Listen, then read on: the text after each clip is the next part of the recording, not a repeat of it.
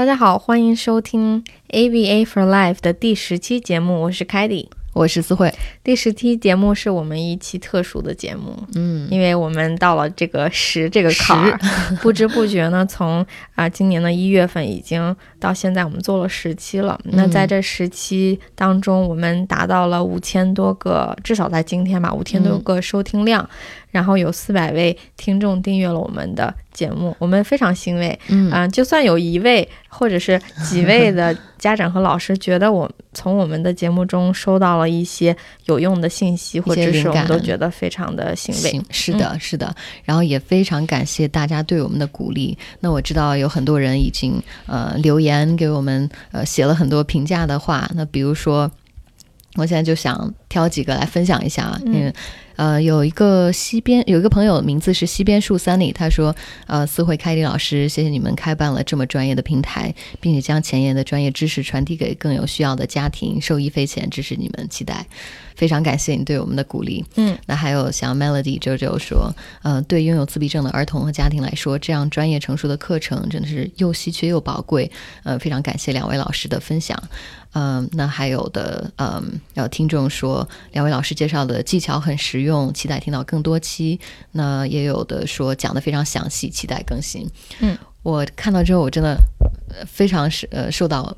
鼓舞，非常受到鼓励。对，其实我们做这档节目，我们因为大家知道我们俩本身有工作，然后嗯，也会抽出一很多的时间，业余的时间，业余时间 是的，花在这个节目上面。但是我们得到了这种嗯正增强，得到这种社交强化物，我们觉得非常值得，非常欣慰。也希望你们可以继续关注我们呃以后的节目，并且呢，能够把我们的节目给你身边有需要的家长和朋友们去推荐。嗯。是的，那我们第十期呢是一个呃，为什么说它是特别节目呢？是因为以往我们的节目是我们自己整理好我们想要说的内容，我们去呃呃把这些已经整理好的信息给大家。那这一次我们想要呃看看大家有什么。呃，你们想要问的问题，我们整理了几个比较具体、比较有意义的问题，我们想在这儿跟大家一起解答一下。对，那我们嗯挑了一些比较详细的问题，那我们这一期会根据这些问题对大家进行一个解答，嗯，一起回答一下。是，那我们呃话不多说，来进入呃第一个问题吧。嗯，那有人问，就是说呃，我想知道训练提要求能力时的大概程序，每一个标准下是否。都需要儿童眼神看大人。嗯嗯，那训练提要求的能力啊，其实最重要的一点是什么呢？是找到孩子的动机到底在哪儿。因为我们有了这个动机，才有提要求的训练的机会嘛。嗯，那这个动机就分为我们可以呃。看到孩子这个眼睛关注的呃这个玩具是什么呀？或者他手想要去抓、想要去碰触的这个玩具啊，想要去得到的这个，比如说小零食啊，或者是或者是自己呃爬到妈妈的腿上，想要让妈妈抱一抱，跟自己玩一玩啊。我们要去善于发现这样孩子的动机。嗯，那从另一个角度呢，我们要嗯制造这样的动机，因为孩子他可能不知道什么样什什么东西好玩，所以我们可以给他展示一些。天呐，这个发光球好有意思啊，又有弹力，然后又会转圈儿。嗯，那所以我们可以给他展示。发现哦，他可能感觉上他有点喜欢，一直往这儿看。那你发现你得到了他的注意力之后，你可以在呃，比如说把这个球，把这个发光的这个物品给关掉。那可能他说，哎，我刚才想要这个光的出现。那这个时候你成功的建立了一个呃训练提要求的机会。嗯，那除此之外，我们最常用的就在提要求教学中最常用的辅助就是仿说。所以你要教孩子你应该怎么说，比如说你要说球，或者是你说。说，嗯，喝水，嗯，等等等，你要用仿说的这个，嗯，辅助方法去提示他。是的。那当他说了，跟你学了以后呢，我们可以选择去，呃，直接强化他，也可以选择再停一停，再让他自己再说一遍。嗯，这个你讲的这个点非常好，也就是当他通过仿说，呃，提出这个要求之后，你可以怎么样呢？就让他再说一遍。你可以假装装傻，你可以说，哎，什么？你想要什么？然后他说：“哦，球。”我说：“哦，给你这个球。”对，所以我们就成功的把这个仿说的这个动机呃语言操作转移到呃提要求提要求的这个目的上了。那如果你还想了解更详细的提要求的一些程序或者是一些小技巧，欢迎去关注我们的嗯上上一次举办的公益讲座。是的，这个在我们微信公众号中可以找到。嗯。那这个问题的后半部分呢，是每一个标准下是否都需要儿童眼神看大人？嗯，那我的回答是是，但也不是。为什么呢？如果这个孩子刚刚开始建立提要求的能力，我们，呃，我是我个人是不推荐去要求他的眼神的。为什么呢？我本来说饼干这个字已经够难了，嗯，现在我既是既然，呃，既要说饼干，又要看妈妈。那虽然对我们来说，大人来说是一个非常简单的能力，但是对我们的小朋友刚刚开始学习这个世界、学习这个世界的语言的小朋友，这不是一个简单的能力。所以你如果要求的太多的话，他会嗯达不到我们想要的效果。嗯，或者是等你让孩子既看你又说。对这个话的时候，他的动机操作早已经烟消云散了。对，所以刚才你所说的就是既要提要求，又要看，这其实是双重的要求。对，那对于孩子来说，这个代价挺大的。对，就是嗯，是，所以我们的这个标准不要太死，就是说，哦，你必须要看我，然后你必须要说对我才给你。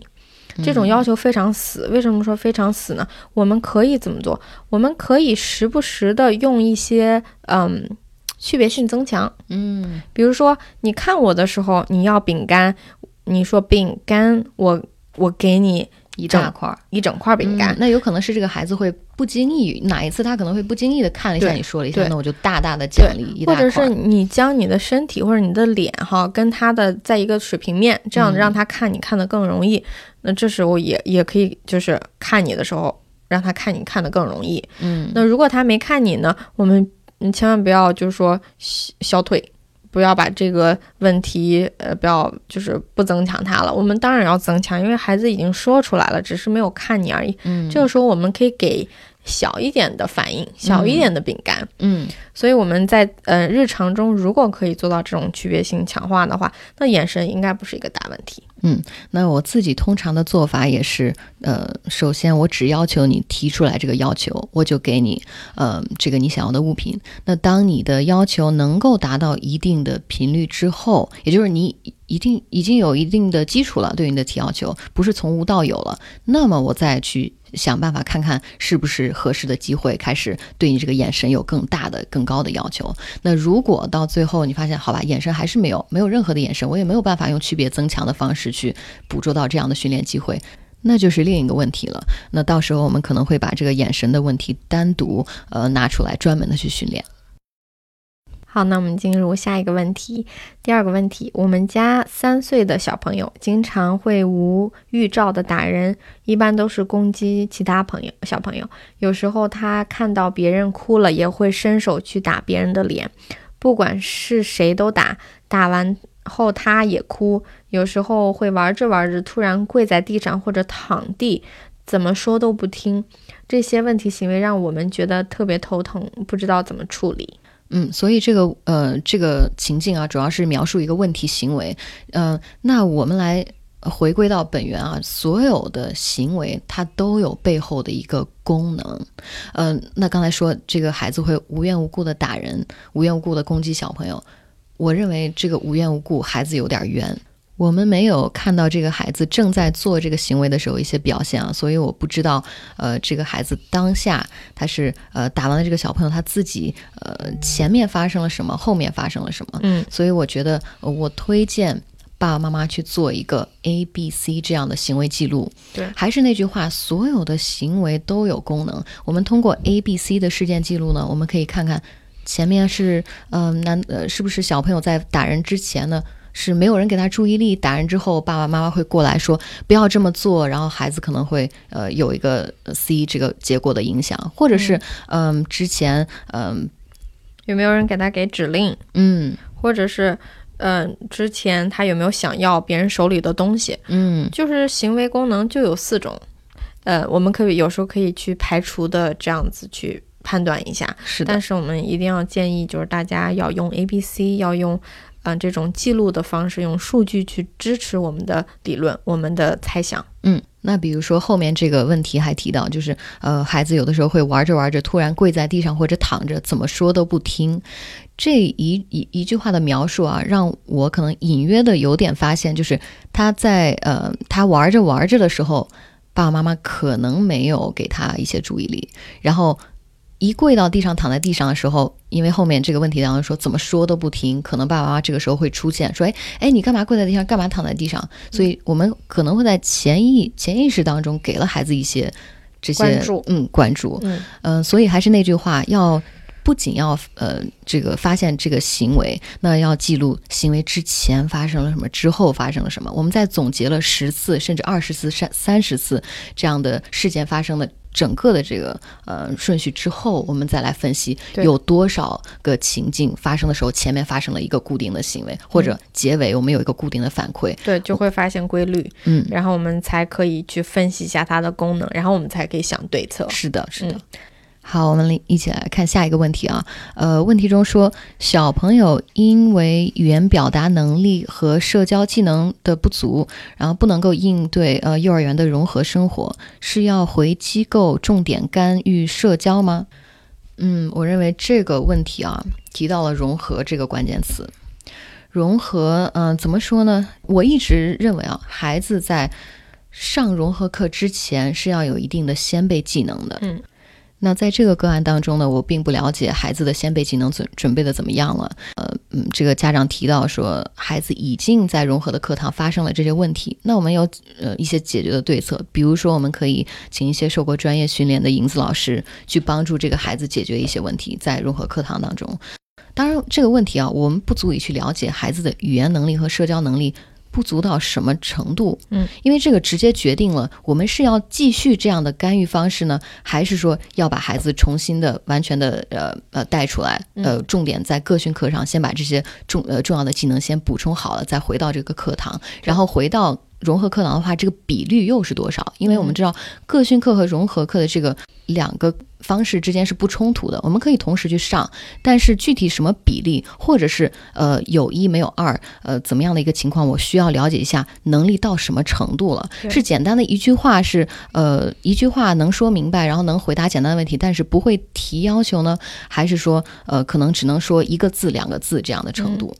就是看这个孩子跟嗯这个融合课堂的水平是差一些，还是差的太多。嗯其实其实归根结底就是这个问题。嗯，所以这个问题呢，这个决定我们可能不能帮你去做，但是我们可以给呃给你刚刚一些建议，希望这些对你有帮助。嗯，下面一个问题，嗯，请问美国机构的教育法运用情况，比如 DTT、PRT 的运用多不多之类的？谢谢。这个问题，我认为我们恰好有一期节目特别适合回答这个问对题，你是不是没有仔细听呀？就是我们的 第三第三期节目，呃，因为我们在这期节目当中深度比较了我们，呃，我跟凯迪，就是我们两个自己所在的诊所当中，还有美国整个行业的 ABA 行业和国内的自闭症的这个教学做了一个比较，嗯，然后也希望如果有这个疑问，可以回去回听一下。嗯，好，那下面一个，你好，老师，我家孩子整四岁，男孩兴奋多动，我就是想让他怎么能安静下来。他一兴奋，任何信息都输入不进去，属于中度，嗯，坐不住。康复一年了，还没有康复痕迹，评估感觉严重失调，但是他越练习越兴奋，不练习感统又严重失调，最终围绕着他怎么不兴奋。那这个兴奋的原因，我们也见得挺多的。我建议家长首先去排除一下有没有一些生理上的原因，比如说这个孩子有没有 ADHD 的诊断。嗯，因为我我们见过的很多嗯自闭症的孩子都伴随着 ADHD，嗯呃，所以我们先要把这个生理上的因素去排除，是不是他自己控制不了自己的这种兴奋，生理上的呃问题。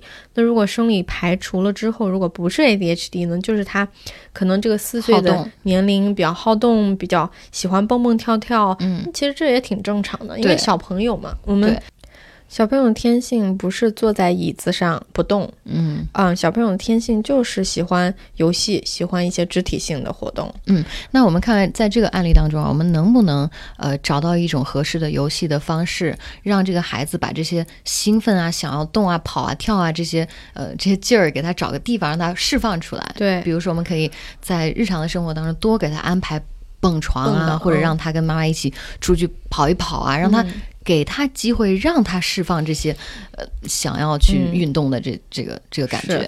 但是呢，这些蹦蹦跳跳的机会，我们作为家长，我们要来去掌控。嗯，比如说，我们要把他这个蹦跳的机会变成他的强化物，嗯，就是你要先做定了，呃，多久我再给你蹦。你，比如说，先做五秒钟，好，你去蹦吧，再回来，再做十秒钟，好吧，你再去蹦吧。所以我们在做一个什么样的动作？我们在做一个行为塑造，对，嗯在做塑造。嗯慢慢的从先做短时间，好，你去蹦，再做长时间，再坚持一定时间之后，嗯嗯，所以我认为这个孩子啊，可以进行任何学习的一个前提，对就是你要先做好，然后呢，坚持一段时间以上，就是嗯没有这个过度兴奋的这个行为，我才能开始去开课。嗯所以我现在就是呃呃建议用这个行为塑造，从简简短的哪怕两秒钟、三秒钟。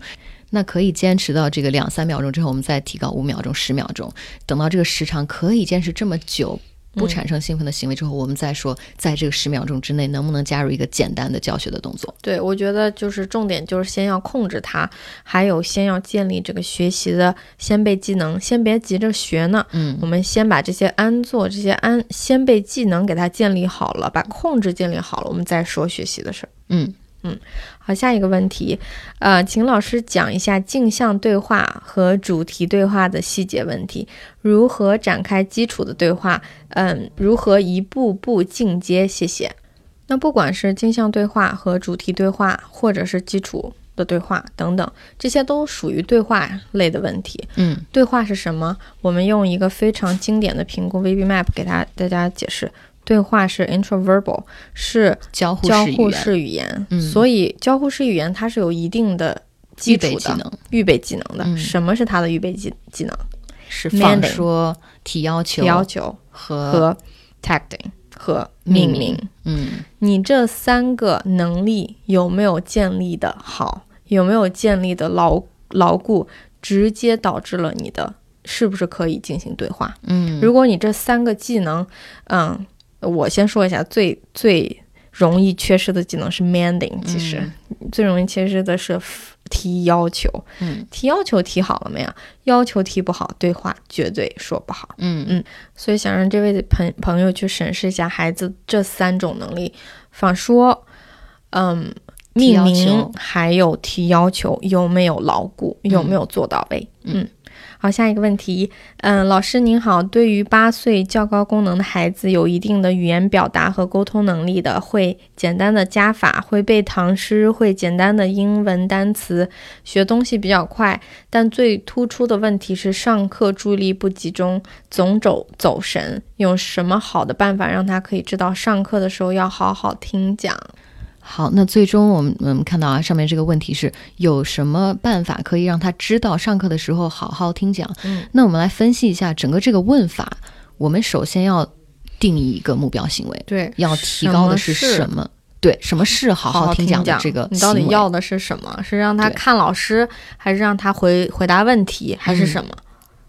那定义好了之后，比如说这个好好听讲，我们就给它定义成眼睛看老师，手上没有小动作。嗯呃，如果这是你的目标行为，我们可不可以让，比如说一个影子老师，呃，在孩子每次这个呃这个眼睛看老师手上有没有小动作，坚持到比如说三十秒钟的时候呢，每三十秒钟好好这样做了，嗯。那这个影子老师就过去给这个孩子悄悄的给一个代币，或者给他、给他竖一个很棒的这个手指啊，嗯。然后呢再回来，再每三十秒钟过去呃提醒一下，那嗯这个时长我们也会慢慢的增加，比如说最后就变成了每五分钟、每十分钟过去奖励一下孩子这个好好的行为。对或者你你的定义好好听讲的定义是让他回答问题，或者回答问题正确，那你可以在每一次他回答问题正确的时候给他一个强化。嗯但是，嗯，他问他说有什么好的办法可以让他知道上课好好听讲？嗯，我觉，所以我觉得知道这嗯个词比较抽象。对，知道这个词比较抽象，你可以去想一想，这个你的嗯动机操作的建立有没有建立到位，就是他有没有兴趣，他觉得值不值得上课好好听讲，还是上课我我坐着玩二十分钟，和我上课听老师好好听讲二十分钟，我得到的东西，我的结果是一样的，那我干嘛不坐这儿？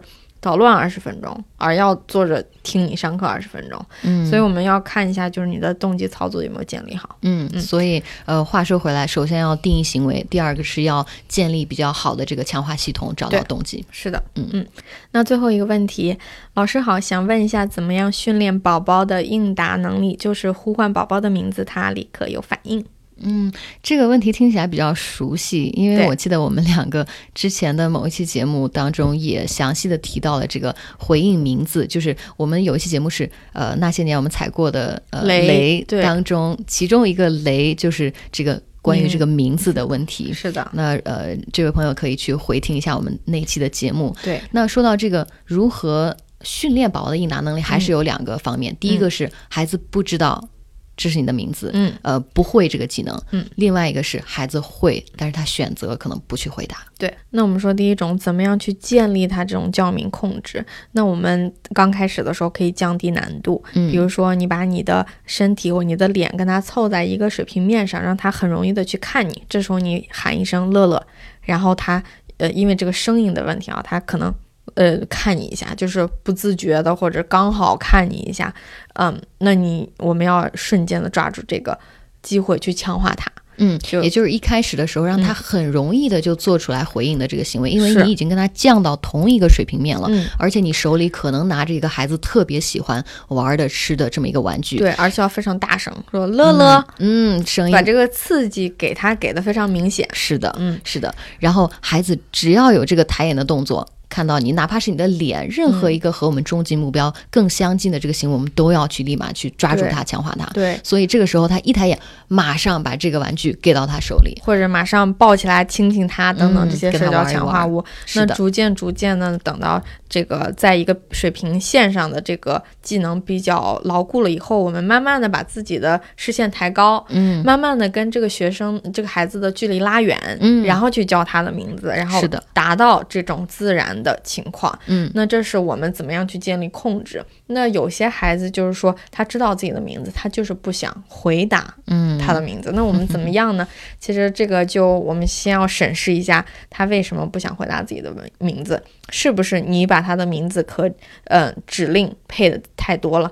他每次听到自己的名字就觉得啊，任务又来了，那我就不回答了吧。嗯，如果想一下，如果你每次叫他名字都是给他一个他最爱的玩具，嗯每一次，那他干嘛不回他？他当然想要他最爱的玩具。对，所以一开始训练的时候啊，特别建议我们，呃，保证我们的这最终的这个奖励啊，非常的及时，嗯并且是多多次的去奖励他。对如果在最后他已经啊每次奖励他都已经能回应了，我们是不是能掺一个或者两个十次里面，比如说有一一次两次，我们是不是一个奖励，而是一个小小的任务，哪怕是记账。对对，嗯所以这样让孩子永远都有这个，嗯。